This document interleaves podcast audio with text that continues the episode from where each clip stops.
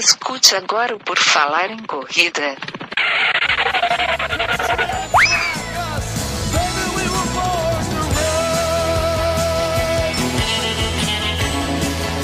Are you ready to run?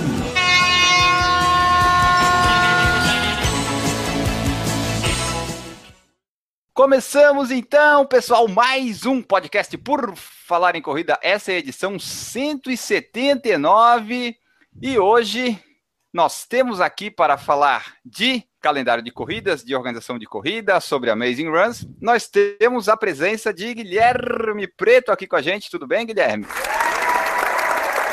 Ué, Oh, muito obrigado, pessoal. Eu nunca fui tão bem recepcionado nesse podcast. Eu agradeço isso, eu chego a ficar comovido. Eu acho que eu vou chorar. Mas tá, deixa eu me restabelecer aqui, cara. Eu acho que a gente tem que. A gente fica feliz aí de terminar o ano, Enio, fazendo mais um podcast que vai ajudar o pessoal a montar o seu calendário de corridas para 2017. Então vamos adiante. esse é o nosso objetivo. Também com a gente aqui vai ter Maurício Geronasso, lá de Curitiba. Tudo bem, Maurício? Muito obrigado, muito obrigado. Chegou o palhaço da turma, né? Bom, vamos tentar falar um pouquinho de corrida, né? Já que ninguém me leva a sério. Vamos ver se é possível hoje. Vamos ver, vamos ver. E para nos ajudar a falar de calendário, dessa vez a gente tem o Arthur Trauchinski da Global Vita, Amazing Runs. Tudo bem, Arthur? Valeu, Enio. Tudo bem por aqui? Muito obrigado aí pela recepção, pelo convite. Ah, espero poder dividir um pouco das nossas provas aí com vocês, um pouco do nosso perfil, daquilo que a gente está buscando, né? Trazer de inovação para o ambiente das corridas, que eu acho que ainda tem muito a ser explorado. Ah, espero de repente aí tá, tá trazendo bons e novos desafios para os ouvintes aí de vocês. E para fazer esse programa amazing aqui, também tem a minha presença, Enio Augusto. E nós vamos falar muito sobre calendário de corridas e organizações, mas antes, a gente tem que sempre lembrar vocês que no porfalarencorrida.com tem todas as nossas redes sociais para vocês acessarem todos os nossos conteúdos que produzimos. E a interação da galera que está nos escutando agora, Enio, é muito importante para o ano de 2017 do Por Falar em Corrida. Porque o pessoal, quando vai lá no Facebook, manda uma mensagem ou comenta num post nosso, ou vai lá no, no saco, né? No serviço de atendimento ao corredor, que é o saco do Por Falar em Corrida, pode ir lá e deixar sua mensagem sugerindo alguma pauta para o ano de 2017, comentando algum programa. Então, participe, interaja com a gente. A gente gosta bastante isso ajuda a manter vivo o Por Falar em Corrida. Exatamente, a sua participação é sempre muito importante para o nosso podcast. Para começar então aqui o nosso podcast, a nossa pauta tema, nosso assunto principal. Arthur, a gente queria que tu explicasse um pouquinho para nós o que, que é a Amazing Runs, esse conceito ali que surgiu, pelo menos a gente teve, nós aqui do Por Falar em Corrida tivemos acesso, conhecimento esse ano, né, em 2016, com várias etapas, mas aí a gente queria que tu explicasse para a gente qual que é o conceito da Amazing Runs, o que, que ela propõe. Legal. Bom, a Amazing Runs, eu acho que é, o que mais vale falar dela é o princípio base dela é conectar pessoas à natureza, né? A gente, a gente vê a natureza como uma proposta diferenciada de fazer as pessoas a, a mudarem a forma delas se relacionarem com o mundo e com as outras pessoas. Então, a gente procura normalmente ambientes paradisíacos, tá? com uma, uma proposta para instigar a pessoa a sair da zona de conforto dela e de repente sair dos grandes centros urbanos e interagir né, nesses ambientes naturais e estar tá aprendendo coisas novas e estar tá sentindo sensações novas para que elas possam estar tá mudando o dia a dia delas dentro de casa mesmo, repensarem a forma, sabe, desde a parte de gestão de resíduos, como está melhorando o mundo e criando novas iniciativas aí que pô, contribuam de alguma forma, com o mais clichê possível, mas é com o mundo para ele ser um lugar melhor. A Amazing Runs, ela surgiu em meados de 2013, né? O nosso primeiro evento foi a Maratona de Aventura da Serra Catarinense. Eu não sei, até eu nem contei isso para vocês, eu não sei se vocês já ouviram falar. Foi o nosso primeiro evento do circuito mesmo, né? Foi o que criou a, a, o projeto Amazing Runs. E lá a gente fez uma mega maratona dentro do coração do Parque Nacional de São Joaquim, lá na Serra Catarinense. Um ambiente de campos de altitude, sabe? Parece aquelas regiões europeias, é, é um lugar maravilhoso. E, infelizmente, por consequência de algumas dificuldades políticas que a gente viu na época, a gente acabou travando esse evento, né, pelo menos por um período, a gente ainda está travado, até já contando, a gente está repensando e quer voltar ele agora em 2017. É uma prova muito legal, assim, 2 mil metros de desnível positivo, com paisagens incríveis. Enfim, aí nesse contexto a gente teve que repensar um pouco e ampliar né, o conceito de realizar eventos dentro de parques nacionais somente para ambientes naturais. Né? O Brasil ele, ele, é um dos maiores patrimônios naturais do mundo. Né? A gente tem lugares e picos paradisíacos para todo lado, né? desde a região sul, norte, nordeste, sudeste. Para onde a gente olha, a gente vê a natureza aí presente e em muitos casos é uma, é uma natureza abandonada, né? ela não está sendo cuidada da melhor forma por parte do Estado, não existe uma interação positiva por parte da população, então a gente basicamente usa a, a corrida como uma ferramenta né, para promover o turismo sustentável dentro desses lugares e ter um real motivo para as pessoas terem interesse de irem conhecer né, esses pontos de alguma forma. E aí o que, que difere assim, né, em grande parte das provas é que os nossos eventos a gente acaba fazendo eles em duas, dois dias, né? são duas etapas. Então, quase todas as nossas etapas você vai ter distâncias menores né, para o público entrante da, das corridas, então, distância entre 5 e 10 quilômetros. Comumente a gente também entra com uma distância intermediária, que vai estar ali entre 10 e 20, um 14, um 16, alguma coisa assim. Entra para meia maratona, né, que já é uma distância mais parruda, porque como a gente está falando em trilha, Normalmente esses lugares têm uma altimetria pesada, tem prova, tem trecho de água, né? Você vê nossa própria prova da, da ilha que o, que o Geronasso. Esse ano você foi, Geronasso? Foi também, não, né? Esse ano não, esse ano não foi. Não. Mas que o Geronasso fez um programa muito bacana para o atleta no ano passado. Acho que ele, ele deve lembrar bem da travessia lá do Mangue nos 21K, né? Então você tem. São vários tipos e níveis de prova. E dentro desse contexto, a gente faz uma etapa que é os dois dias, que é o desafio. Né? Então, você pega cada desafio, a gente traz uma temática local né, para o nome da prova. Então, pegando como exemplo bonito, a gente tem o desafio Cadwell, né, que é uma tribo indígena lá da região do Mato Grosso do Sul, que foi muito importante para o Brasil durante a Guerra do Paraguai. Né? Aí a gente vai para Ilha do Mel, a gente tem o desafio da Butuca, a gente quis dar uma releitura da, sobre a história da Butuca. Todo mundo vê a Butuca como algo negativo, né? Pô, mosquitinho chato, pica, enche o saco. Falou, pô, mas é, fazendo um estudo sobre ela, a gente viu a importância dela para o ecossistema da Ilha do Mel e para o funcionamento dele em equilíbrio. Né? Então, por que não trazer a Butuca para um, um contexto de divertimento, de desafio de prova, né? Aí a gente vai, pô, pega Farol de Santa Marta, por exemplo, né? A gente está com o desafio do Farol. O Farol é a região onde aconteceu a Guerra dos Farrapos, né? Exatamente. Então, a gente sempre... Gonçalves era o namorado da Anitta. Que, para quem não está ligando as pessoas ao Bem, fato, quando eu quero, é o, quando eu quero, é o Thiago Lacerda. Bento Gonçalves ah, tá. é o tá. Thiago Lacerda. Né? O pessoal conhece bem. E ele é o namorado da Anitta. E a Anitta estava no Faustão ontem. Aí, Olha fechou. então, assim, a gente, todas as provas que a gente está, a gente procura ter essa nova ambientação, né? trazer a temática cultural do lugar, ao mesmo tempo que a gente explora de forma sustentável a natureza e traz isso para o dia a dia da pessoa que vai estar tá lá. E assim, aí são, são essas releituras que a gente faz de várias formas. Né? Então, bonito, por exemplo, a gente trouxe a temática da preservação das águas também. No Farol, a gente entrou com, com alguns programas para preservação dos sambaquis, né, que são aqueles sítios históricos. Tem lá que estão há muitos anos, que a gente está tá vivendo hoje uma luta muito forte lá na região, porque eram para ser áreas totalmente preservadas e sem acesso ao turismo de visitação, mas as pessoas vão de jipe, vão de carro, aceleram, arrebentam todas as regiões. E quando a gente leva a corrida para essas áreas e coloca isso no programa né, de comunicação do evento, a gente de alguma forma tanto consegue conscientizar as pessoas, quanto também faz com que esses governantes dessas regiões tragam alguma resposta para isso que está acontecendo. Né? Então, acaba sendo realmente uma ferramenta de mobilização. Isso que eu acho que é o grande diferencial como um todo assim do projeto Amazing Runs, porque ele, ele, ele tem um propósito, né? ele tem uma essência, ele tem um propósito.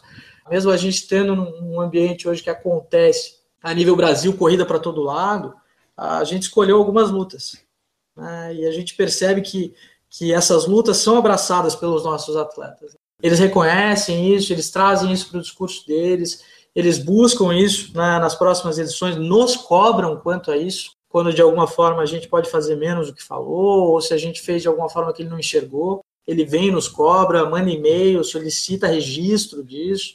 Né? Eu lembro no ano passado a gente fez uma, um mutirão de limpeza na Ilha do Mel, a gente tirou 6 toneladas de resíduos lá. Teve atletas que nos cobraram as comprovações disso tudo, e a gente felizmente faz, né? Traz registros visuais, vídeos, para poder também estar tá trazendo realmente subsídios que comprovem que isso é uma luta séria, e, enfim. E aí a gente vai também nesse, nesse ambiente da corrida como um todo, que é divertido. Fazer um errado aí, antes que o pessoal me, me apedreje aí na internet, cara, não é o Bento Gonçalves, tá? Era o Giuseppe Garibaldi que é o namorado da, da, da Anitta o, o, Bento Gonçalves era o, o Werner Schurremann. Isso, muito bem explicado. Aliás, pelo Enio Augusto agora isso, tá?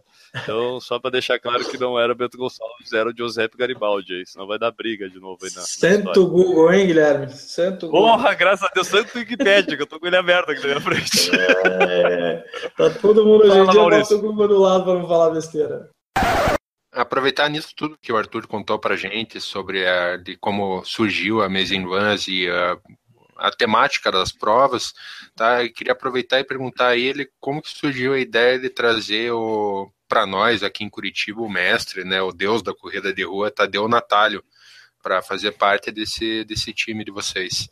Bom, o Tadeu, né, felizmente eu conheço ele de longas datas, né? Até dividindo isso com vocês, eu acredito também, acho que eu nunca tinha. Nunca... Só, só faz uma introduçãozinha explicando quem é o Tadeu, para quem não é de Curitiba e está escutando o podcast, para ter uma localização assim. O, o, Tadeu ele, ele é maior que o Google, tá? Ele, ele para as corridas aqui, eu acho que da, da, região sul do Brasil ele, ele tem uma importância maior que o Google, que muita gente aí é muito importante. Brincadeira à parte, o Tadeu Natário ele é fundador da Associação para Correr de Incentivo ao Esporte. Eles organizaram o primeiro evento de corrida de Curitiba. Né? A Associação para Correr nasceu com a criação da Corrida do Tingui né? Esse ano a gente fez até 21 anos de história né, de organização do evento, então muitos anos. Você vê que ele, o calendário da Procorrer vem com provas de longa data, com uma corrida da mulher, que vai fazer 16 anos agora. E eu acho que a prova que todos devem mais conhecer, especialmente pela dimensão né, até internacional que ela traz, que é a corrida da Serra da Graciosa.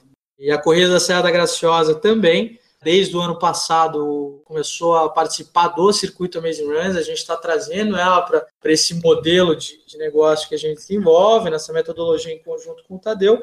E a gente meio que hoje em dia está se transformando cada vez mais numa coisa só, né? Então a gente está abraçando quase todas as provas da Procorrer, né? E tentando repaginar. Basicamente o que a gente está tá fazendo é, é tendo um aproveitamento dessa qualidade técnica que o Tadeu desenvolveu, essa inteligência para a organização de eventos aí ao longo de quase 40 anos como corredor e mais de 20 anos como organizador. E a gente está trazendo uma, né, uma mentalidade jovem, atualizada em termos de projeto, em termos de comunicação, né, apropriar o design como ferramenta de diferenciação. Né, o Tadeu tá com cabelo branco e já careca, tipo Maurício, e a gente tá novo e tá dando essa, né? essa repaginada, né? Mas o, o Tadeu, eu conheço ele, hoje deve fazer uns 10 anos mais ou menos, por consequência da meia maratona das cataratas. Né? O meu pai foi fundador da meia maratona das cataratas. Né? A meia maratona das cataratas acontece lá dentro do Parque Nacional do Iguaçu, e meu pai é concessionário de parques nacionais. Né? Ele faz a operação turística no Parque Nacional do Iguaçu, no Parque Nacional da Tijuca, no Rio, Fernando de Noronha. E ele, ele sempre quis tentar criar alguma coisa diferenciada lá para o parque na época, né, até que o turismo ainda era menor, esse turismo de parques, que trouxesse as pessoas para conhecer esse ambiente dos parques nacionais e como que eles iam estar tá, tá colocando também um pouco dessa luta toda que eu, que eu dividi com vocês hoje da Amazing Runs, ele, ele já traz isso no DNA mesmo, sem saber lá de trás. E aí, dentro de uma conversa com um amigo dele, que é o Pedro Marcondes, o dono da Bula Verde, não sei se vocês conhecem a empresa Bula Verde, é uma empresa de cosméticos, eles, eles têm vários produtos para atletas aqui, o Zero Atrito, a linha Safe Runners, são fantásticos. É, é eu acho que é, eles são assim, a família mais inspiradora que eu conheço. Né? Todos correm, todos são atletas, todos são, são pessoas incríveis. E, enfim, o Pedro é muito amigo do meu pai e ele é corredor. Né? O Pedro corre também há 50 anos. E meu pai perguntando para ele: pô, o que, que eu posso fazer lá? Como é que a gente organiza isso? Aí o Pedro sugeriu também essa, essa história da corrida e apresentou o Tadeu para o meu pai.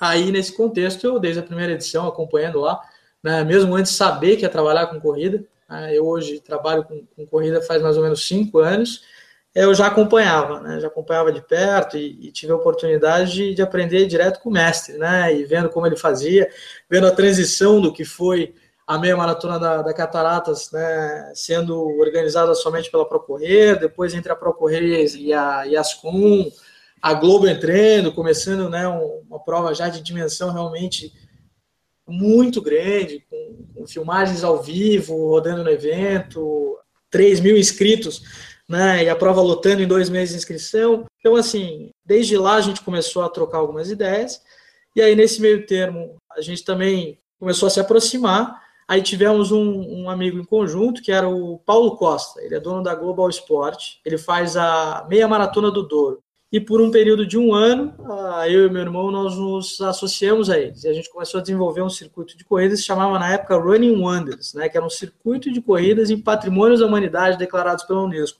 A gente fez uma missão mundial, foi até a Muralha da China, aprovou evento na Unesco para fazer meia maratona na Muralha da China, fomos para Chichen Itza, no México, Cabo Verde, na África, aprovamos um monte de coisa mas é aquela situação, né? A gente não era do mercado de corridas, tinha muito pouco conhecimento sobre isso e deu um passo maior do que a gente aguentava. E aí, nesse contexto como um todo, a gente acabou né, separando essa sociedade com o português, não funcionou o circuito que nós estávamos montando, e aí decidimos falar, pô, a gente precisa dar um passo para trás.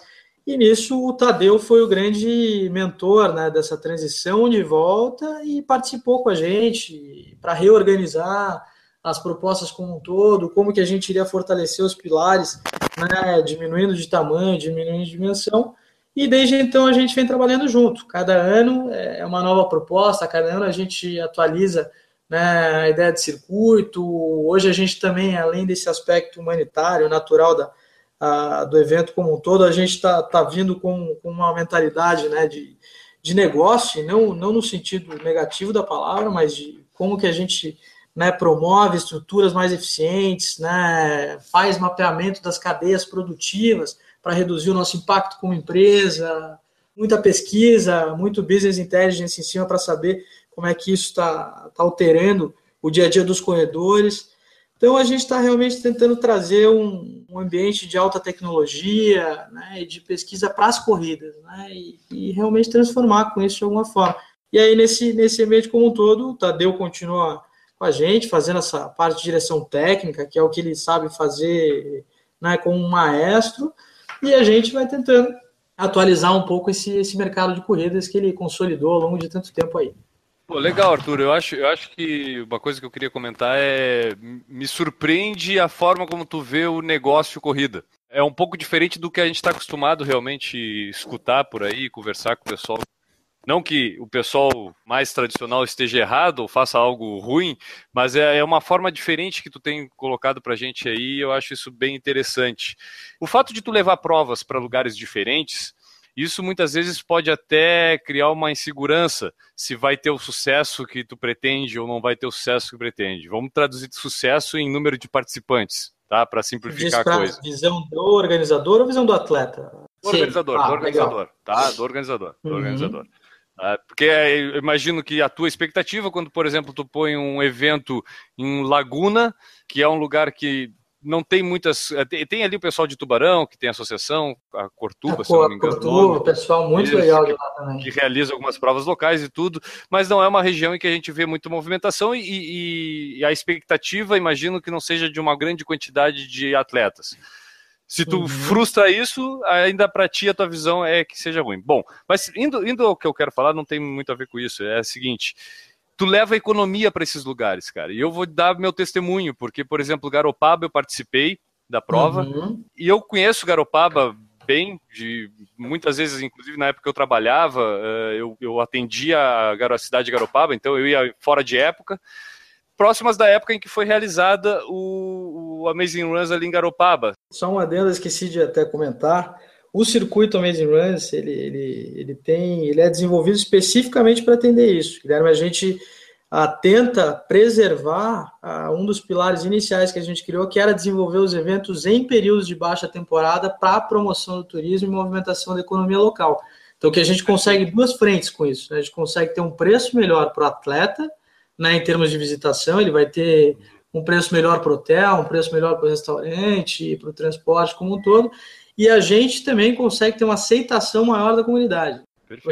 Perfeito. É, é, e é, isso, é isso que eu queria destacar, cara, porque na verdade, quando tu falou na questão de preservação ambiental e, e da questão toda de, do lugar paradisíaco, de proporcionar isso para o atleta, eu acho que a questão de preservação, de sustentabilidade e tudo é muito bonito, mas quando também envolve a comunidade, né, cara? Porque a gente, quando envolve a comunidade e faz isso ter um retorno financeiro, tu tá alimentando que aquelas pessoas gostem mais daquele evento, que aquilo traz para ela. Eu acho que cria um círculo, cara, muito legal, um círculo virtuoso realmente, e que, e que eu acho que a tua ideia como empresário aí de levar a organização das corridas para esses lugares, eu acho muito interessante.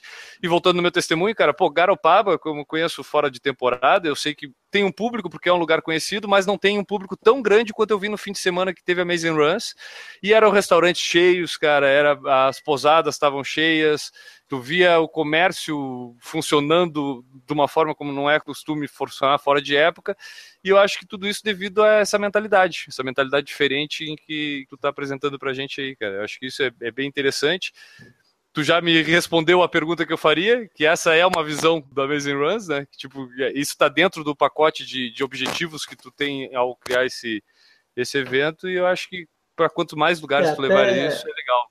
Dividindo assim, dentro desse, desse pilar, a gente faz algumas análises, né, Guilherme? A gente internamente ainda divulga pouco porque ele não está estruturado o suficiente para a gente colocar ele para o mercado e, e realmente a gente quer ter informações né, e pesquisas melhores antes de estar apresentando dados mais conclusivos sobre como isso transforma, como isso impacta, uhum, mas a gente dentro disso. da casa tem um, um é, exatamente, a gente tem um projeto chamado Running for Change, né, que é o R4C, né, que é basicamente corra por mudanças, né, e a gente uhum. utiliza de quatro pilares para a nossa tomada de decisão. Né? Primeira coisa, educação ambiental. Toda prova ela tem que trazer uma educação ambiental, tanto para o participante quanto para o cara da comunidade. Na prova de Garopaba, e talvez o Geronasso possa também falar isso é, em relação ao desafio da Butuca que ele fez na Ilha do Mel.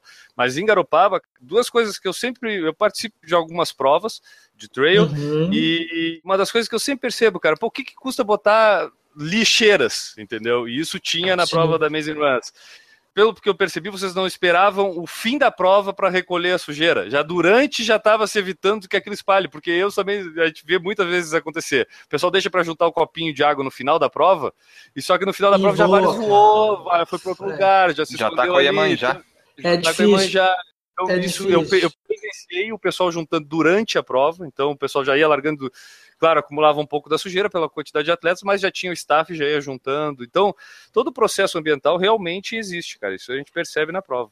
E é difícil, viu? Ele, você vê assim, a gente está tá tendo que buscar cada vez mais benchmark fora para como solucionar isso, né? Você vê, mesmo a gente fazendo isso, pô, incisivamente, assim, agora no Farol, que é um lugar de muito vento, muitos atletas não respeitam a lixeira, não respeitam os sacos. Isso, por mais que a gente isso. fale, por mais que a gente insista, isso é uma iniciativa que tem que partir da pessoa. Né? A organização vai fazer o máximo que ela pode, mas no fim a gente depende da ajuda do nosso atleta. E é uma relação de confiança que a gente gosta de ter, por isso que a gente fala tanto. Tem que confiar um no outro e, e por aí Perfeito. vai, mas eventualmente acontece. E agora no farol a gente teve um pouco de dificuldade, assim, porque lá o cara, quando ele não jogava na lixeira, já voava, sabe? Ah, cara, virou um caos. E aí não é, não é, só o copinho d'água, o copinho d'água tu ainda controla, né, Arthur? Mas tem o gel é. de carboidrato que o cara resolve tomar Tudo. no meio da trilha, né? E joga lá no meio da trilha também. Ah. Pô, aí realmente, né, cara? Aí tem o, aí a participação do atleta também tem que entrar no espírito da coisa, que senão não. É, nunca a gente agora tá... da questão. Né? A gente passou dois dias a mais com a equipe lá, tirando os resíduos, para não ter problema. E agora, como a gente viu que teve essas dificuldades, para não ter nenhum tipo de resquício negativo, que é a última coisa que a gente quer, nós vamos aí para o começo do ano organizar um mutirão de limpeza lá, também assim como foi feito na Ilha do Mel, para retirar até a mais né, do que tem lá, enfim, para a gente estar tá, tá em, em, dia e estar tá garantindo o nosso compromisso com a comunidade local lá também só para complementar, para não fugir, que o Guilherme acabou pedindo para eu falar também dessa questão de, de ambiental da, da Ilha do Mel. Então, só para complementar, eu pude acompanhar aquele ano lá, uhum. além, é claro, da, do mutirão de limpeza que foi feito uma semana antes, daí esse ano também ocorreu, né? Então, a gente pode perceber que durante a, a prova tinha os staffs que eram moradores da região, né?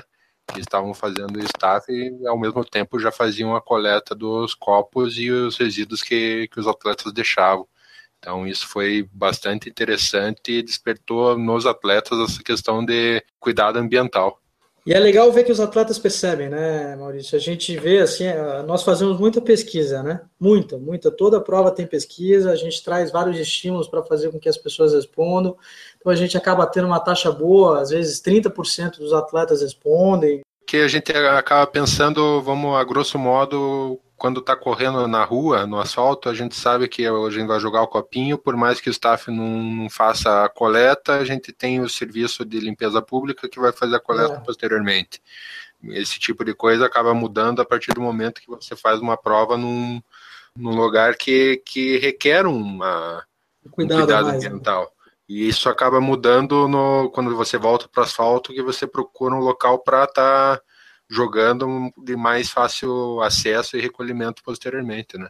E tem que ser feito, né? Isso tem que ser feito. Eu acho que isso é, isso é compromisso básico. O organizador, para mim, assim, nós entendemos que para ele entrar dentro de um parque nacional, de um parque estadual, de um parque municipal, qualquer que seja o perfil da unidade de conservação que ele entra, ele tem que ser minimamente capacitado para entender esse ambiente que ele está e reagir né, das melhores formas para conter qualquer tipo de impacto ambiental negativo. Né? Se ele não tem esse, essa, essa estrutura, a gente acredita que ele não deva estar nesses lugares. Né? Infelizmente, a gente não pensa que hoje o, vamos dizer, a barreira de entrada no mercado de corrida em parques nacionais ou em unidades de conservação deva ser o dinheiro ou o tamanho das organizações. Muito pelo contrário, a gente nós vemos como barreira de entrada e acreditamos que a barreira de entrada deva ser a capacidade de ambiental, a capacidade de sustentabilidade dessas empresas, entender qual é o impacto negativo, como mitigar, como mapear, né, como conter, porque de uma forma ou de outra, se a gente fizer um evento e não fizer isso, a gente está fazendo algo ruim, algo que vai fazer mal para aquele lugar, para aquela comunidade, e aí não, não faz sentido, né? A gente cai pelo, pelo mote por água abaixo. Né? A gente estaria aí sendo incongruente.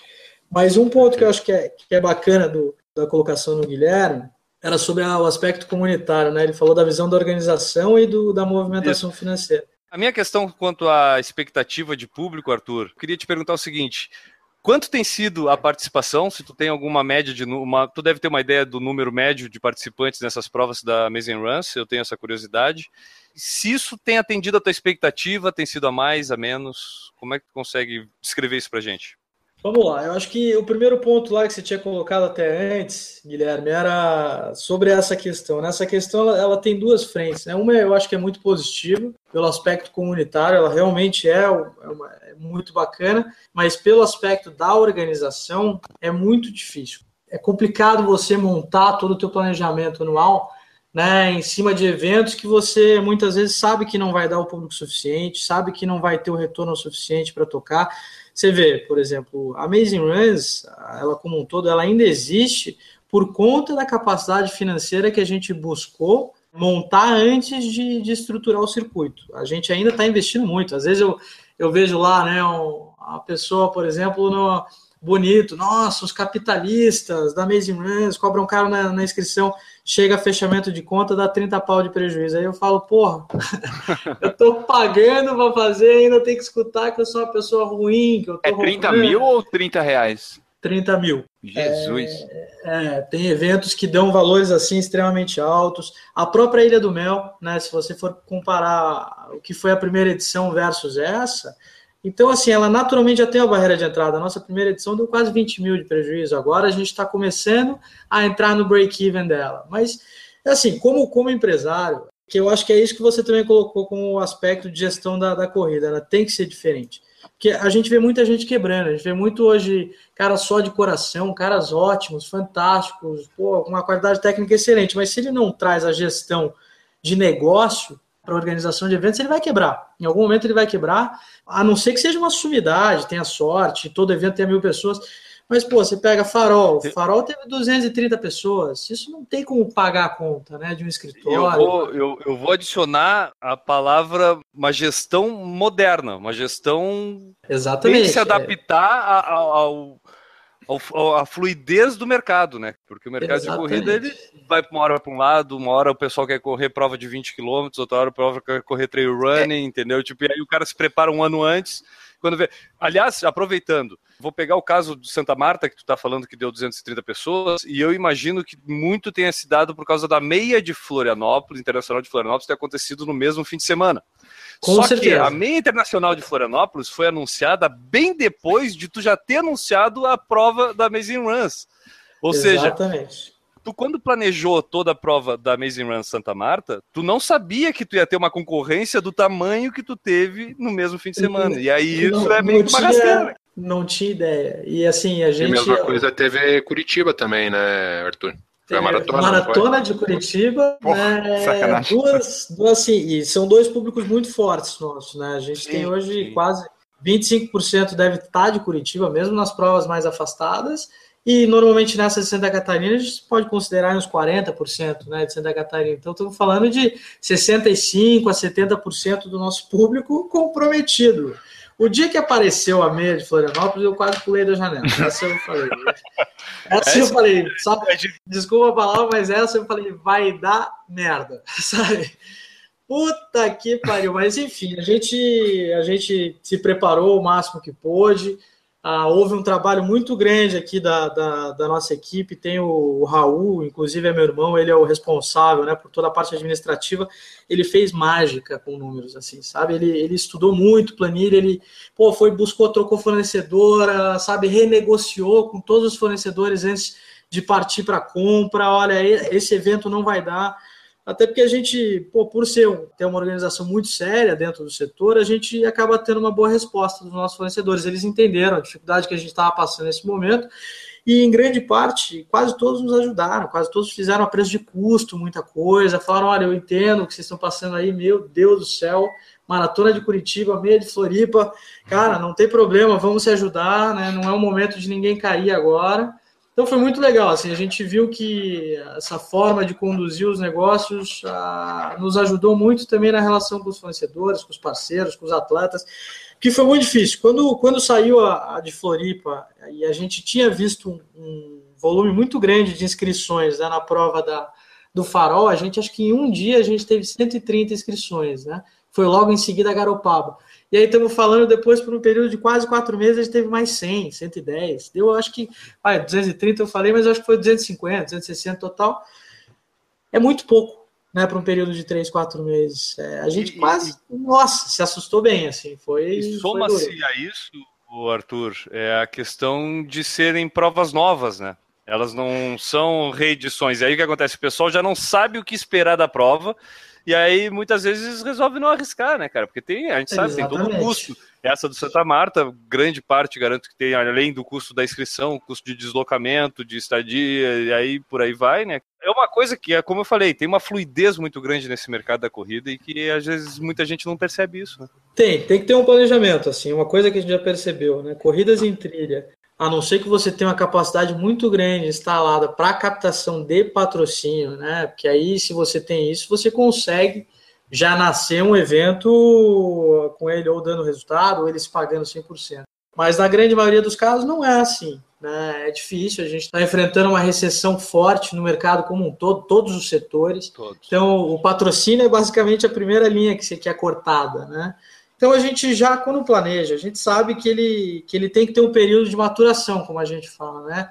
Uma prova, ela, ela tem normalmente, é, são dois anos de maturação, que a gente considera o primeiro ano, é, vai ser um prejuízo maior, o segundo ano, a nossa meta normalmente é zerar as contas para que no terceiro e quarto e quinto ano a gente possa estar tá tendo alguma prosperidade no negócio. Por isso, tudo esse planejamento orçamentário, essa coisa toda, tem que ser feita com muita antecedência, tem que se planejar a capacidade de fluxo de caixa, da onde entra, da onde você vai ter esses recursos, tudo isso tem que ser, tem que ser computado ali, né, para tá fazer dar certo. É por isso também que vocês estão fazendo provas no asfalto também, para ver se equilibra um pouco, ou é isso já estava no planejamento também fazer asfalto? Porque asfalto acho que hum. dá menos prejuízo, ou não? É um pouco diferente, né? Porque o asfalto em si, se, se, a gente for considerar, ele pode ter as mesmas dificuldades, dependendo de onde você vai. Se for fazer em São Paulo, por exemplo, um evento na USP, estamos falando que você starta a tua conta em 120 pau que você tem que deixar na USP para fazer acontecer. Se você for botar 6 mil pessoas, vai fazer 6 mil, você vai ter que cobrar 20 reais por pessoa já só para pagar a conta do, da taxa. Curitiba tem taxas também, mas a comunicação como um todo, se você faz uma comunicação direito, né, e tem um trabalho uh, sério, você consegue ter um volume maior na cidade, que é exatamente os custos que, que vocês estavam colocando agora há pouco, esses custos de deslocamento, de viagem. Pô, um cara para ir para Bonito, passar um final de semana, ele vai gastar mil reais, mil e quinhentos reais, só ele para estar tá lá, né? É um custo alto para ele. Aqui na cidade ele acorda domingo cedo e pau, vai correr. Custa a inscrição, não tem custo nenhum então você consegue ter um volume maior. E sim, colocando, nossa intenção inicial não era entrar no mercado de corridas de rua. A gente estava focado no trail e com o mercado de corridas é também uma forma da gente expandir a nossa expertise, aumentar né, o volume de projetos que a gente está trabalhando e ampliar o público. Porque, como, como eu coloquei lá no começo, a Amazing Runs também é uma proposta de corrida para o público entrante no mercado de trail, a gente viu como uma oportunidade. Então a gente desenvolve um trabalho né, excelente nas corridas de rua e com isso a gente consegue angariar esses corredores para as corridas em trilha. A gente vai convencê-los ao longo desse processo que a corrida em trilha é mais legal, sabe? Cara, veja, já que você está gostando da corrida de rua, vem correr em trilha que você vai gostar. E ó, tem um circuito, o circuito também de é uma boa oportunidade para você começar. Ter atendimento para a tua família, Cada vez mais a gente está tá entrando agora com propostas de espaço kids. A própria corrida da Ilha do Mel no ano que vem vai cair no Dia das Mães. Então, vocês que tenham mães, por favor, as tragam. A gente vai vir com propostas muito bacanas, né? De atendimento às mães, aos filhos, a área aqui. Vocês que são filhos da mãe, venham para a corrida da. Né? Venham, seus filhos da mãe, venham. Isso aí, isso aí.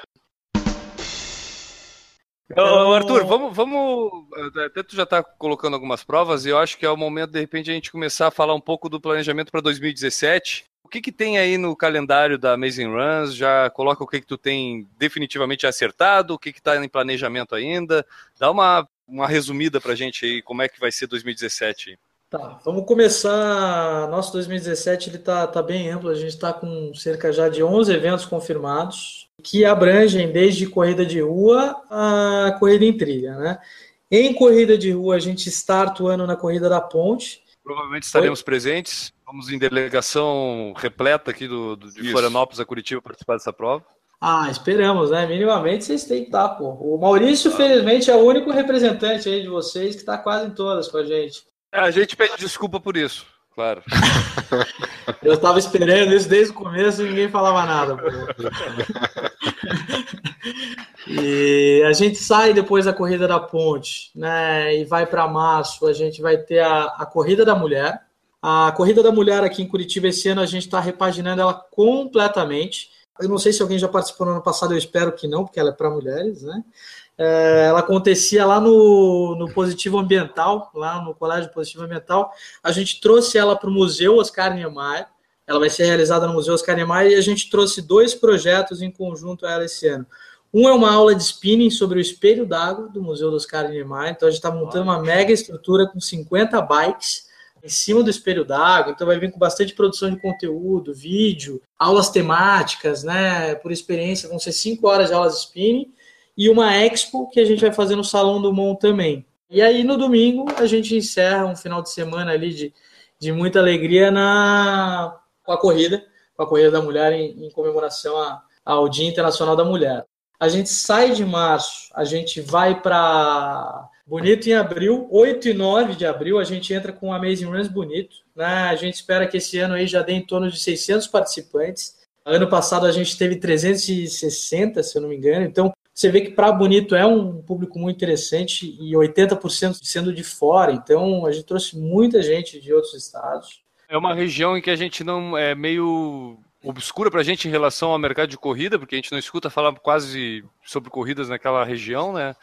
Mas imagino que justamente isso que tu falou, muita gente de fora vai participar dessa prova, né? Muita, e foi, foi interessante porque o mercado de corridas no Mato Grosso do Sul está crescendo. Eu acho que ele é um potencial, um mercado que ainda vai ser muito forte. A gente tem visto muita gente começando a correr. Campo Grande está começando a sediar muitas corridas de rua, patrocínio entrando, algumas coisas por lá. E eles não tinham cultura de trail, né? Tanto quando uhum. a gente uhum. começou, muita gente, nossa, mas você corre no mato ou corre na rua? Você fala, pô, eu não vou levar vocês até bonito para correr na rua, né? Não vai fazer muito sentido. E a gente viu que isso estimulou, começou a nascer novas provas lá. E estão várias provas hoje rolando de trail também. Então, é, eu acho que um, um, dos aspectos bacanas também de quando a gente chega num lugar é porque a gente estimula o próprio lugar a desenvolver o setor, né? Gente vê que organizações menores começam a se arriscar, começam a fazer de forma diferente, tentam fazer um evento, e isso movimenta várias vezes a economia, né? Por assim dizer. Aí no 13 e 14 de maio, né, que pega ali o Dia das Mães, a gente tem a ilha, esse ano a gente espera um público de 800 pessoas e a gente vai limitar isso agora em 2017. Em 2016 a gente dobrou a primeira edição. A primeira edição acho que foi 315, agora a segunda foram 650 e a gente vai limitar agora, vai ser um evento para 800 pessoas, né? Um evento limitado, bem executado, com muita qualidade. A gente quer manter isso, porque se aumenta muito a gente pode perder. Junho a gente entra com 15K de Santa Felicidade, eu não sei se vocês conhecem, o Maurício, Maurício já também, fez, acho. Já encarou 15K de Santa. As duas edições eu já fiz. Inclusive, é... esse ano foi, acho que foi a mais fria, né? Exatamente. Ela, ela virou uma prova nova, né? A gente ficou, acho que a, a corretária aconteceu em 2012 ou 13. A gente repaginou totalmente e começou um projeto novo, sabe? Vamos sair do zero e rever como que a gente vai fazer. E esse ano foi muito legal. Esse ano parecia que estava nevando lá no, no Barigui quando o pessoal estava passando, né? O pessoal da menos Foco, um, né? Menos um. É, o pessoal da Foco Radical fez pô, fotos fantásticas assim da, das pessoas, né? Parecia Curitiba realmente coincidindo com o mesmo final de semana da maratona de Porto Alegre, né? Exatamente. Mas esse ano foi, foi um público bom, foram 880 pessoas, já é um público razoável, assim, para uma corrida de rua. 2017 a gente vai trazer a proposta de 5 km para esse evento, né? Porque ele, ele era muito limitado, só com prova de 15 antes. Então agora com 5 e 15 a gente consegue expandir um pouco. A gente tem uma proposta também ali para a região de junho, estamos desenvolvendo com um parceiro de São Paulo, cara muito fera, trabalhou no Nike 600K, foi o responsável agora por toda a operação de barreiras da maratona nas Olimpíadas, né? O Rafa. A gente está vendo a Serra da Canastra para Minas Gerais também. Ah, Ainda há a confirmar, né?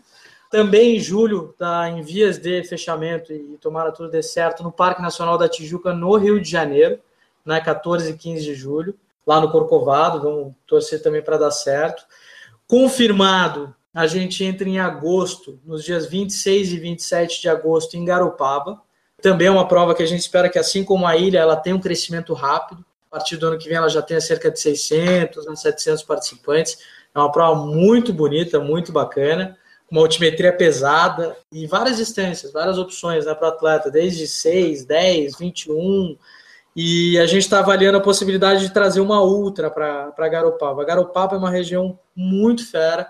Você tem toda aquela parte montanhosa, então você tem um mix de interação entre praia e natureza, e a gente quer tentar trazer uma prova de mais longa distância para trazer atletas uh, realmente mais parrudos aí no Cerrado Nacional para o evento. Enfim, tem essas algumas dessas mudanças. Estamos vendo em setembro para a região de Porto Seguro. E essa, se funcionar e tudo der certo aí também, o que estamos vendo, seria para o feriado, né, de 7 de setembro. Aí pegaria 7, 8, 9 10 de setembro, seria lá no Parque Nacional do Pau Brasil, que é uma região linda demais também. Para aí que eu já estou vendo aqui no decolar aqui as passagens, só um pouquinho. Pode continuar aí. Ah, em outubro tem a nossa querida, né, e que é fato que vai, vai dar certo, igual esse ano a gente encerrou as inscrições, uh, acho que foram dois dias, que é a Graciosa, né, e ela se mantém limitada. A gente limita, muita, muitas pessoas brigam, a gente entra em, nossa, em altas discussões com os atletas, porque eles pedem aumenta o volume de participantes, eles acham que isso é uma estratégia nossa, né? E na verdade não, aquilo é uma, é uma logística realmente de outro mundo, né? A gente leva todas as pessoas de Curitiba até Morretes, para de Morretes largar do ônibus, startar a prova, para subir até o topo da serra. Todos esses ônibus que levaram essas pessoas têm que ir pelo contorno por fora para buscar. Então é uma operação de outro mundo para a gente, né? É Todas as pessoas, quantas? São, esse ano foram 800, né? Que a gente limitou. 850, perdão, a gente travou. Então imagina, são 60 é um ônibus. É, são 60 É. ônibus quase rodando. E, Na- inclusive, essa prova não- há dois, eu não me recordo se são dois ou três anos atrás, não ocorreu porque metade da estrada caiu, né? Desculpa, 60, 60 ônibus não, são 18 ônibus, perdão, falei besteira aqui. Mas exatamente, ela ficou travada porque a estrada caiu. Até o, o DR né, tinha nos informado que ficaria pronta as obras, mas a gente não pode arriscar, né? Imagina lançar a prova e não fica pronto. E aí? Então a gente optou por travar. Vamos dizer que ela não ficou tão graciosa, né? Exatamente, né? Esse foi o caminho. Então, a gente sai da Graciosa aí para novembro, né, com a Amazing Run Santa Marta e o desafio do Farol. Essa é uma prova que para a gente ela ainda está um pouco nebulosa. Como a gente enfrentou essas adversidades aí que a gente conversou, ficou difícil mapear qual que vai ser a resposta do público, porque o público efetivamente não foi, foi muita pouca gente para a gente. Isso foi muito difícil. Então a Não coloca no dia 19 de novembro. Não, não, a gente já tá, já, já viu outra. A gente tá vendo É. para 11 e 12 aqui nesse momento, né? Então, É melhor. E assim, mas as pessoas que foram, o mais engraçado é que por mais que tenham sido poucas, acho que foi uma das maiores notas no ano em pesquisa que a gente teve pós-evento. A gente teve uma média de pessoas que deram entre 8 e 10 para o evento, foi 98% da prova. É muito alto, né? As pessoas dando com qualidade. 100% das pessoas que responderam a pesquisa disseram que indicariam o evento para outra pessoa. As pessoas que falaram sobre a beleza cênica disseram que era a nossa prova mais bonita. Então, ela, ela tem um valor intrínseco muito forte, o lugar é fantástico. As maiores dificuldades que a gente enfrenta lá, uma é a distância, né? um lugar que é longe, um pouco complicado, poucos acessos de aeroportos né, para as pessoas que vêm de fora, ele tem que travar em Floripa, né, acaba tendo uma certa dificuldade. E o farol, apesar de toda essa beleza impactante que ele tem, ele ainda não se desenvolveu plenamente. Né? Então, ainda é difícil achar estrutura de hospedagem, algumas coisas assim. Aquela região, só como comentário, aquela região ali existia a promessa do aeroporto de Jaguaruna ser aumentado para receber voos há uns 300 anos e nunca foi feito nada.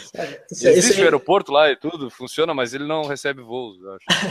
isso aí é o efeito Brasil, né? A gente tem isso, acho que a nível Brasil acontece aí. Eu tenho um terreno, com muita estima já, há uns seis anos lá nos lençóis maranhenses, né? E desde que eu Hum. comprei, eu escuto, tem um, um aeroporto pronto e eu escuto, vai lançar. Nunca abriu esse aeroporto lá, é uma loucura. É, isso acontece. E aí, em dezembro, a gente também tem, dentro do calendário de corridas de rua, tem uma corrida que nós ah, somos responsáveis, organizamos para a Unimed Cascavel, que é a corrida noturna Unimed Cascavel. É um evento que cresceu muito também nesses últimos dois anos. Ah, Acho que hoje já, é- já nasceu, na verdade, no ano passado, com o maior evento de Cascavel, com 800 participantes, a maior corrida, né? E esse ano Cascavel fica onde? Só para eu fica que não. no oeste do Paraná. Fica- E ele fica uma, fica uma hora de Foz ali, mais ou menos. E uma região também fantástica. Agora está com uma economia crescente, muito forte. O mercado de corridas está crescendo. Tem Ali suas tem proximidade dificuldades. com muitas cidades grandes ali, né? Tipo, acho que Londrina não é tão perto ali, mas eh, Maringá, essas cidades são ali pelaquela redondeza, né? Pega, você vê que bastante gente do, do público que vem para o evento é de Londrina, é de Maringá, de Toledo, de Foz do Iguaçu. Pato Branco, acho que para baixo ali também. Pato Branco. Muito A gente chegou a ter. Esse ano foram, acho que, 39 cidades presentes. Quase todas as cidades do, do estado do Paraná estavam lá. Teve gente de Santa Catarina, gente do Rio. Legal. Então é uma prova que está crescendo e você vê que pela participação né, de uma empresa já com mais capacidade instalada, mais investimento como a Unimed, ela está crescendo de forma fantástica, assim. Desde a estrutura de kit, que ela está inovando em todos os sentidos, né, em termos sul do Brasil, traz. Pô, a gente trouxe, importou uma série de coisas da China, de luminoso, de LED para pôr no tênis e ao mesmo tempo que a gente fez uma estrutura de arena fora de base, assim, né? Painel de, de LED no porte, parabenizando os atletas quando chegavam, painel vivo que falava com a identidade visual do evento, a estrutura de, de pódio enorme, assim, a estrutura de São Paulo, o pessoal levou para Cascavel, enfim, uma série de coisas. E aí a gente fecha o nosso calendário de corridas de rua no, do ano na corrida do Tingui, né? 22 edição. E a clássica, as subidas do Tingui lá, um, eu acho que deve ser uma das provas aí de 5 e 10K mais duras ali de Curitiba. Né? O pessoal Vocês já acha pensaram em mudar o nome dessa prova para Corrida de Montanha do Tingui? que é uma boa, né? Essa é uma Boa? Eu acho, que, eu acho que ia chamar mais público. E a gente está tá pensando também, ela, por mais que tenha essa, essa questão do clássico, né? Que às vezes ele é bonito, a gente esse ano está olhando para esse cenário de corridas de rua e vai ter que repaginar muitas coisas, vai ter que repaginar as identidades visuais do evento, vai ter que repaginar a forma de interação com o atleta, trazer novas formas de experiência, porque é um mercado bravo, é competitivo, é prova a todo tempo, né? Tem gente fazendo prova pô, com valores de inscrição inexplicáveis, né? A pessoa ela, ela não está sendo sustentável no modo de ser do negócio. Muitas empresas estão comprometendo o mercado como um todo. Então a gente enfim, está tendo que olhar para isso tudo e, e, criar novas ferramentas, ver novas é. formas de lidar, se relacionar com o atleta, enfim. Como participante de corridas, Arthur, eu vou dizer assim, eu sinto muitas vezes os organizadores eles perderam a capacidade de motivar os atletas. Entendeu? Tipo, de criar, de criar alguma coisa diferente para que o cara tenha vontade de treinar para aquilo, se desafiar. E a questão do, da Amazing Runs eu achei muito legal esse ano que teve os desafios que o cara tinha que fazer correr no sábado e no domingo. Então isso já motiva o cara, é um troço que não tinha aqui perto para fazer um desafio desse, tu tinha que te deslocar para outros lugares. Então, é exatamente isso. Eu acho que os organizadores têm um pouco dessa responsabilidade de motivação do atleta. E isso vai Total. sustentar o negócio dele. Então, se o cara não pensar diferente, né, cara, achar que a forma de organizar a corrida de dois anos atrás tem que ser o mesmo de agora, cara, eu acho que eu acho que a própria quantidade de corredores tende a mudar. O pessoal vai pro CrossFit daqui a pouco, todo mundo. Vai, vai. E a gente vê que essa, essa é a nossa batalha, né, Guilherme? A gente hoje eu vejo, eu olho pro CrossFit e falo, vou trazer o CrossFit para corrida. Sabe? É. É, você tem que pensar de forma tão bacana, tão criativa quanto eles. A gente não pode. Às vezes eu vejo assim, também grande parte dos organizadores são, são corredores de, de natureza primária, né? Eles começaram hum. correndo e falaram, bom, vou organizar porque eu sou corredor. Pô, eu também sou atleta, adoro corrida, já corri, pô, vários lugares aí pelo Brasil, fora do Brasil, um monte de coisa. Mas a minha natureza inicial não foi essa, né? A gente acabou trazendo outras coisas. Eu sou, pô, tenho especialização em manejo de áreas protegidas, aí você traz um pouco disso para o teu ambiente de negócio. Pô, tenho, sou formado em publicidade, traz a parte da publicidade e da criatividade para a corrida. Né? Agora estou fechando um MBA em economia no INSPE. Cara, cria novas ferramentas de gestão que tem que mudar. Aí tem outro pessoal que também trabalha com a gente, o outro faz engenharia de produção. Cara, traga referências de fora de outros mercados. Só que isso é um, é um mercado, a gente tem que olhar com um negócio, né? Tem que olhar pelo aspecto do atleta, o que, que o cara quer diferente, e, e eles vão cobrar. Isso é uma, é uma realidade. Todo ano, assim, eles. Você vê que tem gente esperando, assim, às vezes. O que vocês vão fazer esse ano na ilha? O que, que vai ter de diferente? E a gente tem que entregar isso. Pô. Como pessoa, como consumidor, eu espero isso das empresas das quais eu consumo. Então a gente tem que olhar da mesma forma, né? Tem que entregar o bom e o novo. Senão, é vai fazer outra coisa. A gente vai caminhando para o final do podcast aqui, o N vai fazer os, os encaminhamentos do encerramento, mas antes eu preciso fazer a pergunta tradicional que eu costumo fazer para os organizadores de provas que vêm conversar com a gente aqui no Por Falar em Corrida. Essa pergunta, ela é bem objetiva e, e eu preciso da tua resposta. Só mandar ver. Então tá, vai lá. Tu conhece ser humano mais chato do que o corredor de rua? Isso aí você me botou uma calça curta aqui.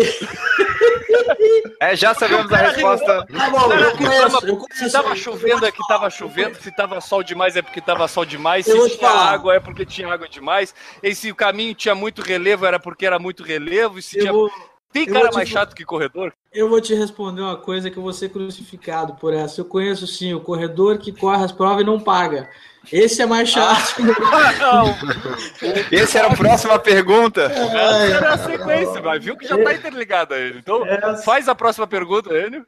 Não, a gente queria saber se nas provas da Amazing Runs, em prova de trilha, costuma ter esse tal de pipoca e como é que tu encara quão ruim ele é para ti que está organizando uma prova. Gente, é assim, é um, é um tema sensível que a gente vê que, que ainda, é, às vezes, até pouco discutido e, e, normalmente é muito polêmico, mas a gente tem uma posição clara, assim, sabe? Para mim, correr uma prova com pipoca né, é uma quebra de valor, cara. Isso é, é como qualquer negócio. Aí o cara vem me falar sobre o direito de ir e vir. Pô, não é direito de ir e vir, isso é desculpa. É o pior argumento. Pô, isso é, isso, é, isso é desculpa, sabe? Igual teve muita gente na, na Graciosa, pô, é meu direito de ir e vir. Cara, então treina no sábado anterior, não é direito de ir e vir. Nós pagamos né, as taxas para estar tá fechando a Graciosa. Tá alugado. Tá, tá alugado. Reclama pro teu governante, então, se tu acha que tá errado, né, velho? Mas eu... é... Cara, quebra de conduta, eu acho que todo o resto do, do discurso, e a gente vê pessoas extremamente esclarecidas. É, Até é nas trilhas tem bastante? Não é muito, mas tem. É menor, né? É, é, menor, mas existe. Assim, agora, por exemplo, esse ano chegou um grupo de pessoas na, na Ilha do Mel atrasado e reclamaram que a gente falou. Eu nem tinha percebido, assim, que eram pipocas. Ai, pô, para onde é largado? O cara chegou 25 minutos depois da largada. Eu falei, olha, a largada já Pipoca foi. Pipoca atrasada.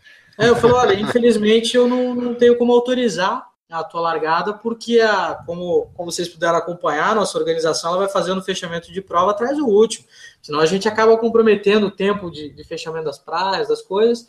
E não, cara, não tem, não, mas pelo menos aponto lá. De repente eu olhei pro peito e falei, cara, mas tu não tá nem com número, não tem chip, não tem nada, você tá inscrito. Não, não, não tô inscrito, não. Eu falei, ah, eu de sacanagem. Ah, chega atrasado, porra. Não, não tem, chega atrasado, ainda ainda vem me pedir e depois reclamam, assim, muitas vezes, sabe? Porque a gente realmente orienta os nossos staffs a tentar não, não entregar água, a tentar não oferecer. Aí depois vai fazer, faz testão no Facebook dizendo: o organizador não quis nem me dizer para que lado era a largada. Faz, faz, faz sim. E, ou depois, se, e mesmo às vezes atletas inscritos que fazem isso chegam atrasados, a gente, olha, chama, acho que quem já correu prova nossa pode dizer com assim, 100% de certeza, nós não atrasamos largada, sabe? É, todas são feitas no horário. E aí chega às vezes os caras 10 minutos depois Pô, posso passar? Não, cara. Nosso sistema de cronometragem não vai fazer o seu tempo líquido. E aí o cara ainda briga, vai, depois reclama: olha, não fizeram meu tempo líquido, essa organização patética. Sabe? Você fala, pô, gente, você respeite os outros atletas que, e, sabe, respeite a organização como um todo. A gente respeita vocês, faz tudo no horário, dá o atendimento necessário como a gente pode. A questão do respeito, Arthur, está envolvido numa coisa que eu vou dizer. Tu disse que gente, é, vocês nunca atrasam largada. Eu não quero te desmentir, mas eu acho que em, Garopaba atrasou. Porém, aí eu vou dizer a questão do respeito. Vocês comunicaram o tempo todo e o motivo, que era a questão da interceptação de uma rua, acho que foi aquela da subida. Depois do ah, subidão, acho que estava é, a questão da é polícia, é precisava liberação do trânsito, alguma coisa. Porém, o corredor não estava ali parado esperando, olhando o relógio, sem saber o porquê que estava esperando. E aí é eu verdade. acho que isso faz parte do respeito, porque muitas vezes está fora do teu, da tua alçada colocar a prova no horário ou não, né? Naquele exato, cravado ali. Do, né? Inclusive, nesse caso, a gente, é, a gente realmente teve essas complicações do, do aguardo ali, do bloqueio policial, e a gente já ia fazer a largada sem o bloqueio. A gente estava fazendo já um bloqueio das vias é, com a própria estrutura da organização que a gente uhum. tinha. E posso te dizer uma coisa, foi a melhor coisa que aconteceu na vida que a gente teve, a, teve uma situação muito engraçada. Inclusive, esse primeiro bloqueio, até eu estava parado lá, quando fui informado pelo rádio, fui para lá, ver o que a gente podia fazer para ter a largada, né, e não ter que, não ter que aguardar toda essa uhum. operação. E, de repente, quando chega o policial, ele olha para mim, para onde vai ser a prova? Né? E era claro que era uma via reta, né? Eu falei, pô, a gente sentou ontem, fez toda aqui uma reunião com todo mundo, pô, era, é reto aqui. Ainda bem que você está aqui, eu ia fazer o pessoal virar. Eu falei, nossa, imagina se não tem essa, esse problema e alguém da organização não vai lá, né? Ele ia ah. mandar o pessoal virar sentido estrada. Ele, ah, eu achei que ia para estrada, pô. Eu falei, você tá louco? Meu Deus do céu. Imagina o que não ia dar depois nas redes sociais, né? Nossa, é, essa daí ia ser difícil para resolver. É, essa ia ser difícil para explicar depois. Mas como é. eu falei, a questão do respeito acho que está muito nisso. Muitas vezes o organizador evita de falar para não expor o problema e tudo, mas eu acho que isso muitas vezes acaba causando um outro problema desnecessário. Você que está ouvindo o podcast, saiba que no YouTube, às 7h30, 7h35, 7h38, 7h41, a gente sempre começa uma gravação ao vivo do podcast. Você pode participar, ter sua pergunta lida aqui, como fez, por exemplo, a Renata Mendes, nossa melhor ouvinte, que vai trazer vários, várias sementes lá da Califórnia para nós. Estamos ansiosos esperando. Já tô com os vasos prontos aqui em casa. É, já estamos preparando aqui. Ela fala o seguinte lá da Califórnia: Vocês pretendem expandir a Amazing Runs para o exterior? Renata, prazer e muito obrigado pela pergunta. A gente tem interesse sim, é, é um modelo que nós estamos desenvolvendo uh, para que tenha capacidade instalada para isso. mas não é hoje, né? Não está um mercado fácil. A gente tem a intenção de fortalecer, primeiramente, a empresa, o circuito como um todo. Para isso, a gente precisa estar tá chegando com um pezinho mais próximo da região sudeste, né? Que é onde a gente tem um volume maior de corredores de trilha, das grandes provas. A gente está olhando um caminho. Então, esse primeiro caminho vai ser a região sudeste mas a gente tem sim um, um, interesse e acha que é super possível aí num período, talvez, os próximos três anos, mas tem então, que ser construído, né? Aqui eu contei seis estados que vocês estão atuando: Minas Gerais, Mato Grosso do Sul, Paraná, Santa Catarina, Rio de Janeiro e Bahia. Pelo menos é, hoje, eu consegui anotar aqui. Até 2016 a gente estava em Santa Catarina, Paraná e Mato Grosso do Sul. E aí agora todos esses outros são projetos de expansão já para 2017. Então você vê o que a gente está está enfrentando já é de. Geograficamente já é, um... já é, uma expansão significativa. E até a Bahia, pelo menos aqui, tu já está indo bem longe. Exatamente. Então a gente está fazendo um caminho. Ah, ele tem, esse caminho tem que ser construído a ferro e fogo e ele tem que ser sólido. Então a gente olha. Tudo na vida a gente olha com ele, ele você tem que construir. Né? O interesse, pô, se eu pudesse, eu tava Hoje eu já estava lá no Alasca, já estava lugares fantásticos, mas é difícil, é caro, é uma estrutura já grande. Tava, já estava fazendo a travessia Tijuana-San Diego lá, a Renata participar para gente lá. É, para trazer as sementes do N e tal. É, exato.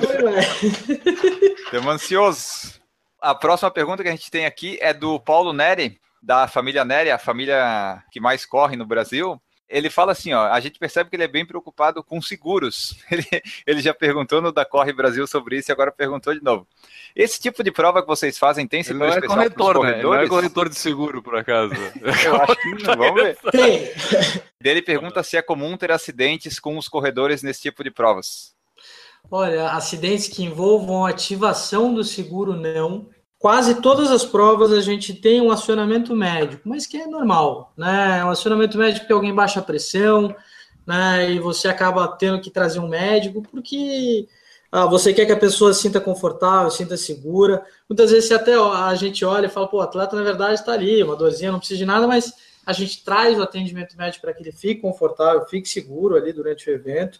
Em termos de ativação do seguro, não, nunca foi necessário da nossa parte né, acionar a nossa pólice de seguro. Todas têm. Isso, isso eu tenho na família da, da minha namorada, eles são do, do, do, segmento de seguradoras, né? Eles sempre disseram uma coisa: você vai usar o seguro quando você não fizer. Então a gente faz. Fala, é verdade. É por segurança, vamos fazer. E em muitos casos, o nosso seguro ele, ele é mais amplo que o evento. Né? Você vê, por exemplo, a Ilha do Mel, o nosso atleta está segurado a partir do momento que ele já entrou na barca. Se a barca tiver uma catástrofe, qualquer coisa, a gente assegura a barca, para que ele tenha segurança realmente durante a travessia, final de semana como um todo, tem esse atendimento. Todos os eventos tem que ter. A gente contrata apólices por evento, ela depende muito do volume de participantes, mas o seguro é essencial, gente. Eu acho que, como tudo na vida, você tem que ter segurança durante o evento. Que vai que um atleta tem uma, uma, uma situação ali pouco pior, né? E você precisa, por exemplo, hospitalizar esse atleta na. Isso é um valor absurdo que vai, vai custar para a organização caso ela não tenha seguro. E o seguro ele é efetivamente barato. Né? Vamos colocar em um evento para mil pessoas, ah, um seguro completo, com uma pólice de 50 mil reais de cobertura, 3 mil reais de despesas hospitalares, que é uma pólice boa, vai custar 500 reais para o organizador. Então, é uma segurança que não, não faz sentido. Alguém não fazer, para mim, é muita irresponsabilidade por parte do organizador. A gente faz isso em todas, vai continuar sempre fazendo, e a gente está buscando cada vez as soluções mais inteligentes. Então, você ter seguros maiores, melhores, já está trazendo parceiros da parte de, de, seguros. A gente hoje faz com a Azil Seguradoras, que é uma. Ela cria produtos diferenciados também. Então, ela própria que cantou essa bola para a gente quando a gente fez a, da, a prova da ilha, de ó, oh, e aí, o pessoal que está na barca? Aí a gente, nossa é verdade, ele já está indo para o evento. É, tem que cobrir. Cara, cobre o final de semana inteiro, não, não é tão abusivo o valor a mais, sabe? E por aí vai. Então a gente traz isso para todas.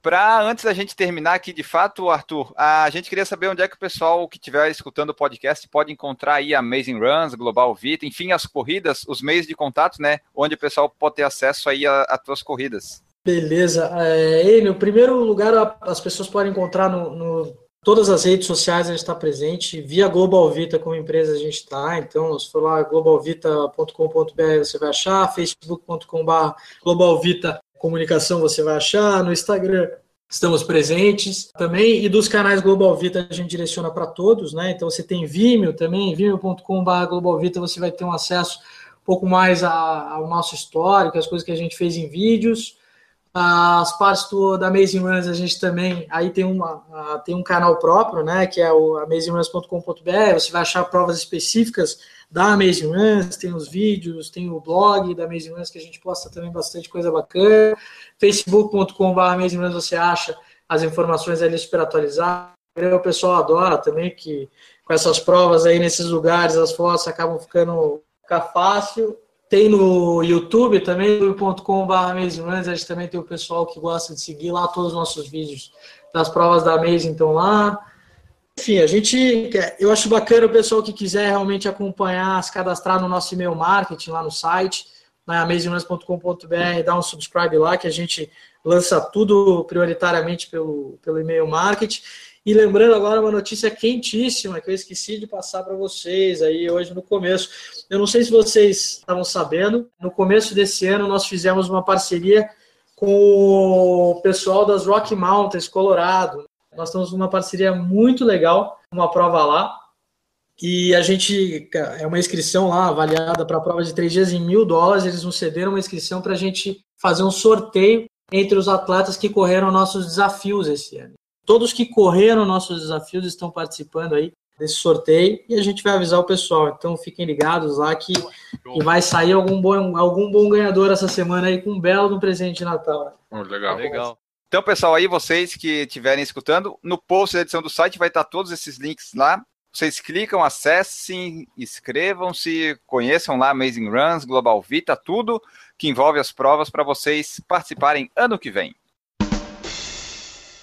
Antes da gente terminar aqui para os abraços, temos que ler as mensagens que chegam através do nosso saco, através de tudo que é lugar. E a gente tem que tentar botar em dia essas mensagens. No teu caso. No teu caso de seu lugar. No meu chega no saco. Pronto. O resto dos lugares é com ele. Não tem nada a ver com isso. Tá bom, tá bom. Deixa eu ler aqui. É bom que eu falo as piadas, eu posso eu mesmo fazer o pessoal rir de mim. Ó. Mas isso só no ao vivo, na edição eu mudo tudo. Aí é foda. Mas deixa eu edito o vídeo. É, bom, cuidado, vamos lá. Cuidado que tu pode aparecer de batom aí, num vídeo desse aí. Ai, vamos lá. Primeiramente, já teve gente que apareceu numa bola de basquete, tá? É que nós estamos com os efeitos especiais. Primeira mensagem do Guilherme Garcia no PFC 161.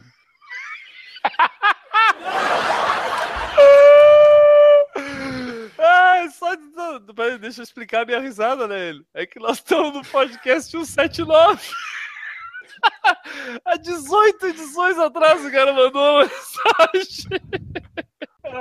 Tá bom, estamos melhorando a nossa média aí, vai lá. Isso. Fala galera, eu gostaria que as corridas tivessem opção com e sem kit. É, só lembrando que, que o PFC 161 foi sobre kits de corrida. Eu, particularmente, não dou muita bola para o kit, me preocupo mesmo é que a prova ocorra de forma legal e seja bem organizada. Sinceramente, tenho a sensação que acabo pagando uma fortuna para correr só porque o kit é cheio de coisas que eu não dou a mínima ou já tenho. Um abraço. Muito obrigado pela mensagem, Guilherme. Vamos à próxima mensagem. A próxima mensagem é a seguinte: lá no PFC 167 dores da corrida. Opa, opa, já é mais. Olha, só três recente já, né? atrás. Tá? É. bem mais recente. Isso aí o pessoal ainda tá vivo.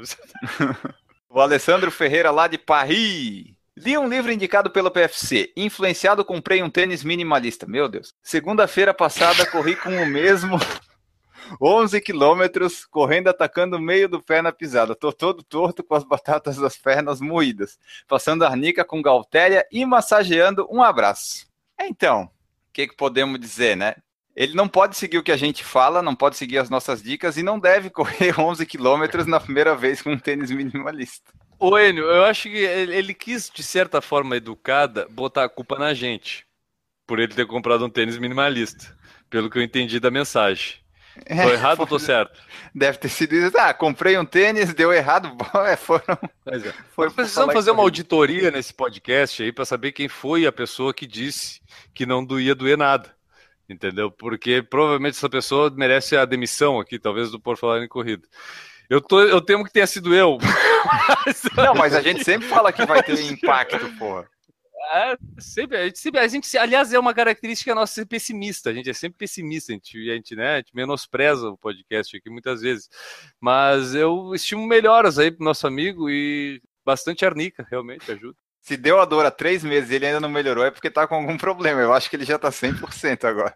Podia mandar outra mensagem pra gente dizendo como é que ele tá hoje quando ele escutou esse podcast, ele já melhorou ou não. né? É. Porque isso talvez lá em abril do ano que vem. Isso. É o tempo de uma maratona. A gente dá tempo pro cara treinar pra uma maratona até ler a mensagem dele. Próxima mensagem da Aline Prado no PFC 170, Clube das Corredoras, podcast feminino ali que é feito pelas meninas do Corre Mulherada e pela Ju Falqueto. Ela fala assim: adorei o pod. Por favor, disponibilizem também no SoundCloud. SoundCloud. Amo ouvir enquanto corro e lá economiza 3G. O Para aí um SoundCloud. pouquinho, para aí um pouquinho. Vou, vou É. intervir. Vou intervir aqui, que para aí um pouquinho. Seguinte, Aline. O SoundCloud, ele disponibiliza, economiza 3G, porque tu baixa o arquivo dentro do SoundCloud para escutar.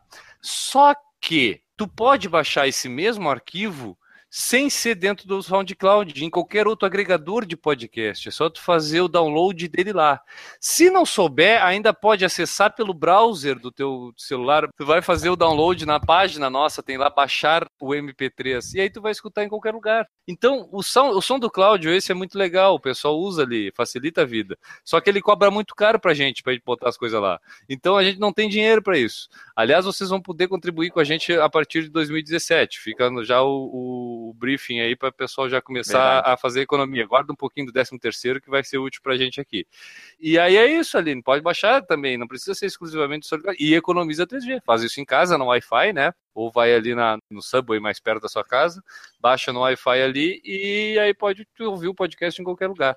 O nosso site não é terreiro, mas dá para baixar lá.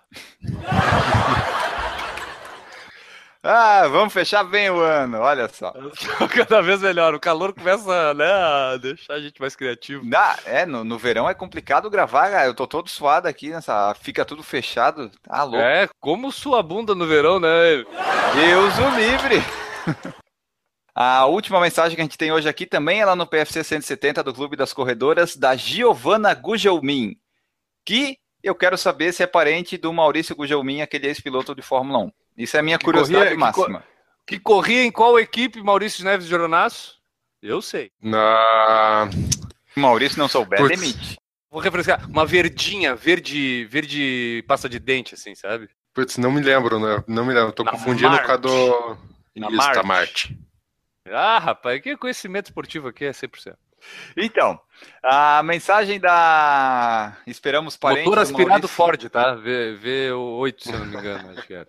Ele era aqui de Curitiba, né? Não, Isso. ele é de Joinville. Não, mas ele, ele tinha. Mas Joinville não é um bairro de Curitiba? Pois é. É, pois é, pois é.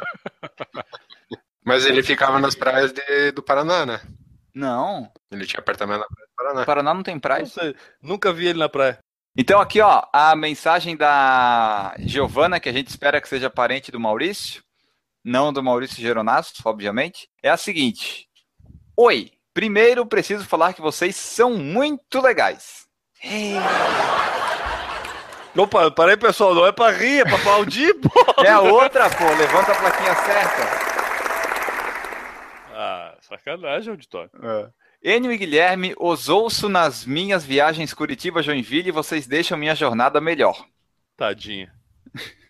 Me divirto muito com vocês e ao ouvi-lo sinto que mesmo uma pessoa normal pode correr. Obrigada pelo incentivo. Deixa eu terminar. Obrigado, obrigado por ter me achado normal. Não, vai ver que é porque a gente é tão fora da normalidade que ele vê que, pô, eu que sou normal posso correr, né? Se eles conseguem, ela te- ainda completa. Sobre o PFC 170, ouvi o podcast Clube das Corredoras graças à participação da Ju no PFC. E sim, tem mulher que ouve podcast, e sim, é muito bom poder ouvir sobre a rotina da mulherada que corre, mas não vou abandoná-los. Vocês já conquistaram meu coração. Um beijo suado, rapazes. Primeiro eu quero comentar que aquele podcast do Clube das Corredoras é, foi muito legal. Eu tenho acompanhado o podcast delas, eu já tenho algumas quatro edições quatro. já, quatro edições, e aconselho pessoal, vamos dar dica de novo, vai lá, Clube das Corredoras, bota aí no podcast, vai achar, é legal escutar lá as meninas lá. Exatamente, vale muito a pena. Então, muito obrigado aí para o pessoal que enviou as mensagens hoje. O Guilherme Garcia, o Alessandro Ferreira, a Aline Prado e a Giovana Gugelmin. Continuem vocês também mandando suas mensagens, só para vocês terem uma ideia. É, a gente recebeu nesse último ano, nesse ano de 2016, é, mensagens de 75 pessoas diferentes, fora as que mandaram várias vezes, então foram centenas de mensagens. E foi muito legal. A gente agradece muito pelas mensagens que vocês enviam. O feedback é sempre importante. Continuem contribuindo que a gente vai ler. Pode ser com uma carência de quatro, cinco meses, pode ser com menos. Depende das mensagens, né? E daí a gente vai lá para o encerramento do podcast. Chegamos aqui, pessoal, ao final de mais um podcast sensacional, o último podcast de 2016 que vocês estarão escutando. Ano que vem a gente vai voltar sim, mas a gente precisa se despedir de quem esteve aqui com a gente. Como a gente sempre faz no final de cada podcast, tem aquele abraço de chegada que a gente tem que deixar para alguém. Então a gente queria ver para quem que vai ficar o abraço do Arthur e agradecer a presença dele aqui no nosso podcast. Foi muito legal, Arthur. Valeu, Enio. Muito obrigado. E esse abraço quem manda sou eu? Isso, para quem você quiser. É tipo Xuxa. É, é tipo Xuxa. Olha, eu queria mandar um, um grande abraço mesmo pro meu irmão, meu sócio, quem acreditou comigo desde o começo desse negócio como um todo. Pô, meu irmão é meu melhor amigo, parceiro, e a gente construiu, conseguiu construir junto uma, uma empresa séria, comprometida, mas que ao mesmo tempo é, é assim, é, é, foi solidificada sobre valores familiares. Então, eu tenho um agradecimento enorme a ele por no dia que eu convidei ele para vir junto nesse negócio e ele está presente aí, me empurrando para frente sempre. Acho que fica esse aí fica claramente para ele uma oportunidade boa aí de deixar isso aberto aí para todo mundo. Guilherme Preto, para quem fica o seu abraço nesse último podcast de 2016, meu amigo. Oi, Enio, completamos os 52 podcasts do ano de 2016, promessa feita, promessa cumprida. Vamos terminando aqui. Eu quero desejar a todo mundo que escuta, acompanha o Por Falar em Corrida um feliz ano de 2017, que todos os objetivos, principalmente das corridas, sejam atingidos. E o meu abraço, cara, meu abraço de chegada todo ilameado, que nem eu fiquei quando eu cheguei lá na, na Amazing Runs de Garopaba. Os pés ficaram sujos de lama, que enfiei o pé na lama lá e tudo. Esse abraço, cara, vai para o pessoal que cumpriu os objetivos de 2016 e que está fazendo novas promessas de 2017 e tem certeza que vai cumprir. Um abraço para todo mundo, galera. Feliz ano 2017. E Maurício Neves, Geronaço de Curitiba, para quem fica o seu abraço desse podcast? Meu abraço vai ficar para todos os nossos ouvintes, mas em especial vai ficar para o Enio e para o Guilherme, por terem novamente me aturado esse ano de 2016 inteiro aí. E prometo que 2017... Obrigado, pessoal. Obrigado. Vocês, entendem a gente, pessoal. Obrigado, obrigado. E prometo que 2017 eu vou ser mais chato ainda. É, não se pode ter tudo. E eu deixo aqui meu abraço para todos vocês aí que nos ouviram durante todo esse ano e espero que continuem com a gente aqui no ano que vem também. Nós voltamos na próxima edição, nós sempre voltamos. Um abraço para todos vocês e tchau. Errou! Então deixa eu aproveitar sabe, é, nisso sabe tudo que... dia faltou luz aqui em casa, eu senti falta do Google, cara. deixa o Maurício perguntar, ele quase nunca fala, Tadinho. Fala, Maurício. Errou! Família, olha, cara, é- eu vou, dizer, eu, vou, eu vou falar uma coisa dura pra muita gente aqui, tá? Eu sei que vai ser duro isso que eu vou falar, mas eu vou ter que falar. Família é hum. é bom, pena que dura muito. Ah, pois é. Eu, eu, eu já não gosto de pessoas. Eu até gosto de família, mas não gosto de pessoas. É, pois é, então. Mas é que envolve a, a, a família, é. envolve ter pessoas. Aí já, né, anula a coisa, né? Dou uma evitada. Errou! Mas tu sabes que dá para fazer um grupo de extermínio legal, né? É só parar de ter filho. Aí tu extermina todo mundo da Terra de uma forma sem assassinar ninguém. Ó, oh, o Maurício já fez a parte dele. Já. o Maurício já está contribuindo. Já. recentemente passou pela castração, aí agora não tem mais nada ali. Ah, É. Tô engordando. Tô rosado. Errou! O pessoal que não assiste esse ao vivo, ele não sabe o que tá perdendo, né? Vamos falar a verdade. É a melhor coisa que existe no YouTube hoje em dia é o ao vivo do Por Falar em Corrida. É a melhor coisa. Eu fico na dúvida no que, que eu coloco depois no errou, sabe? Tem muita coisa, daí eu fico na dúvida.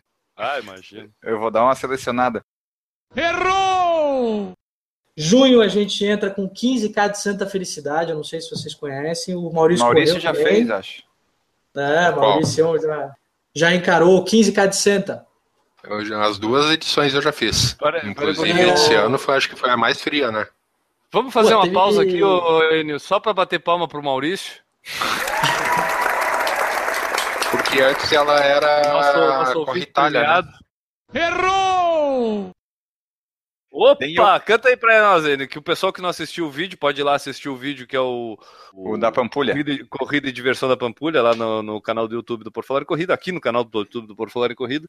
Enio, canta pra gente aí qual é a versão que tu canta lá. I wanna love you and treat you right. I wanna love you every day and every night. We'll be together with the roof right over our head. É isso aí. É tudo. Depois, depois, depois- agora, olha como as coisas vão se ligando, Maurício. A Antes semente. eu tava falando da semente. Da semente. Aqui é tudo legalizado, rapaz.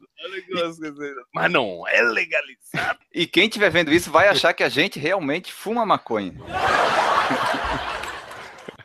Não, mas a gente faz é bolo, a gente não fuma. Bolacha. Errou! Tente, Ah. invente, faça um mundo diferente. Olha, inventei um bordão novo. Ah, eu ia fazer diferente. Era tente, invente, mande um pacote de semente. Ó, Errou! o Nishi falou que a gente realmente merece por aturar o Maurício tanto Oh. tempo, né? A gente merece os aplausos da plateia lá quando tocou. E é- O japonês fala isso porque quando eu fui pedir emprego lá no tênis certo, ele fechou, né? Só pra não ter Não, que me dar é- emprego. não, não, não, não, parei, ô, parei um pouquinho. Bom, ele, ó, ele, ó, vamos lá de novo, parei um pouquinho. Ele tá Ah, confundindo. não, já tô confundindo, é, mas japonês é tudo Ouvinte igual. premiado, mais uma vez, ouvinte premiado, É. vencedor aí, Maurício Geronasso. E galera, pra todo mundo, um beijo na bunda e até segunda. Beijo do gordo! Um beijo do gordo. Uau!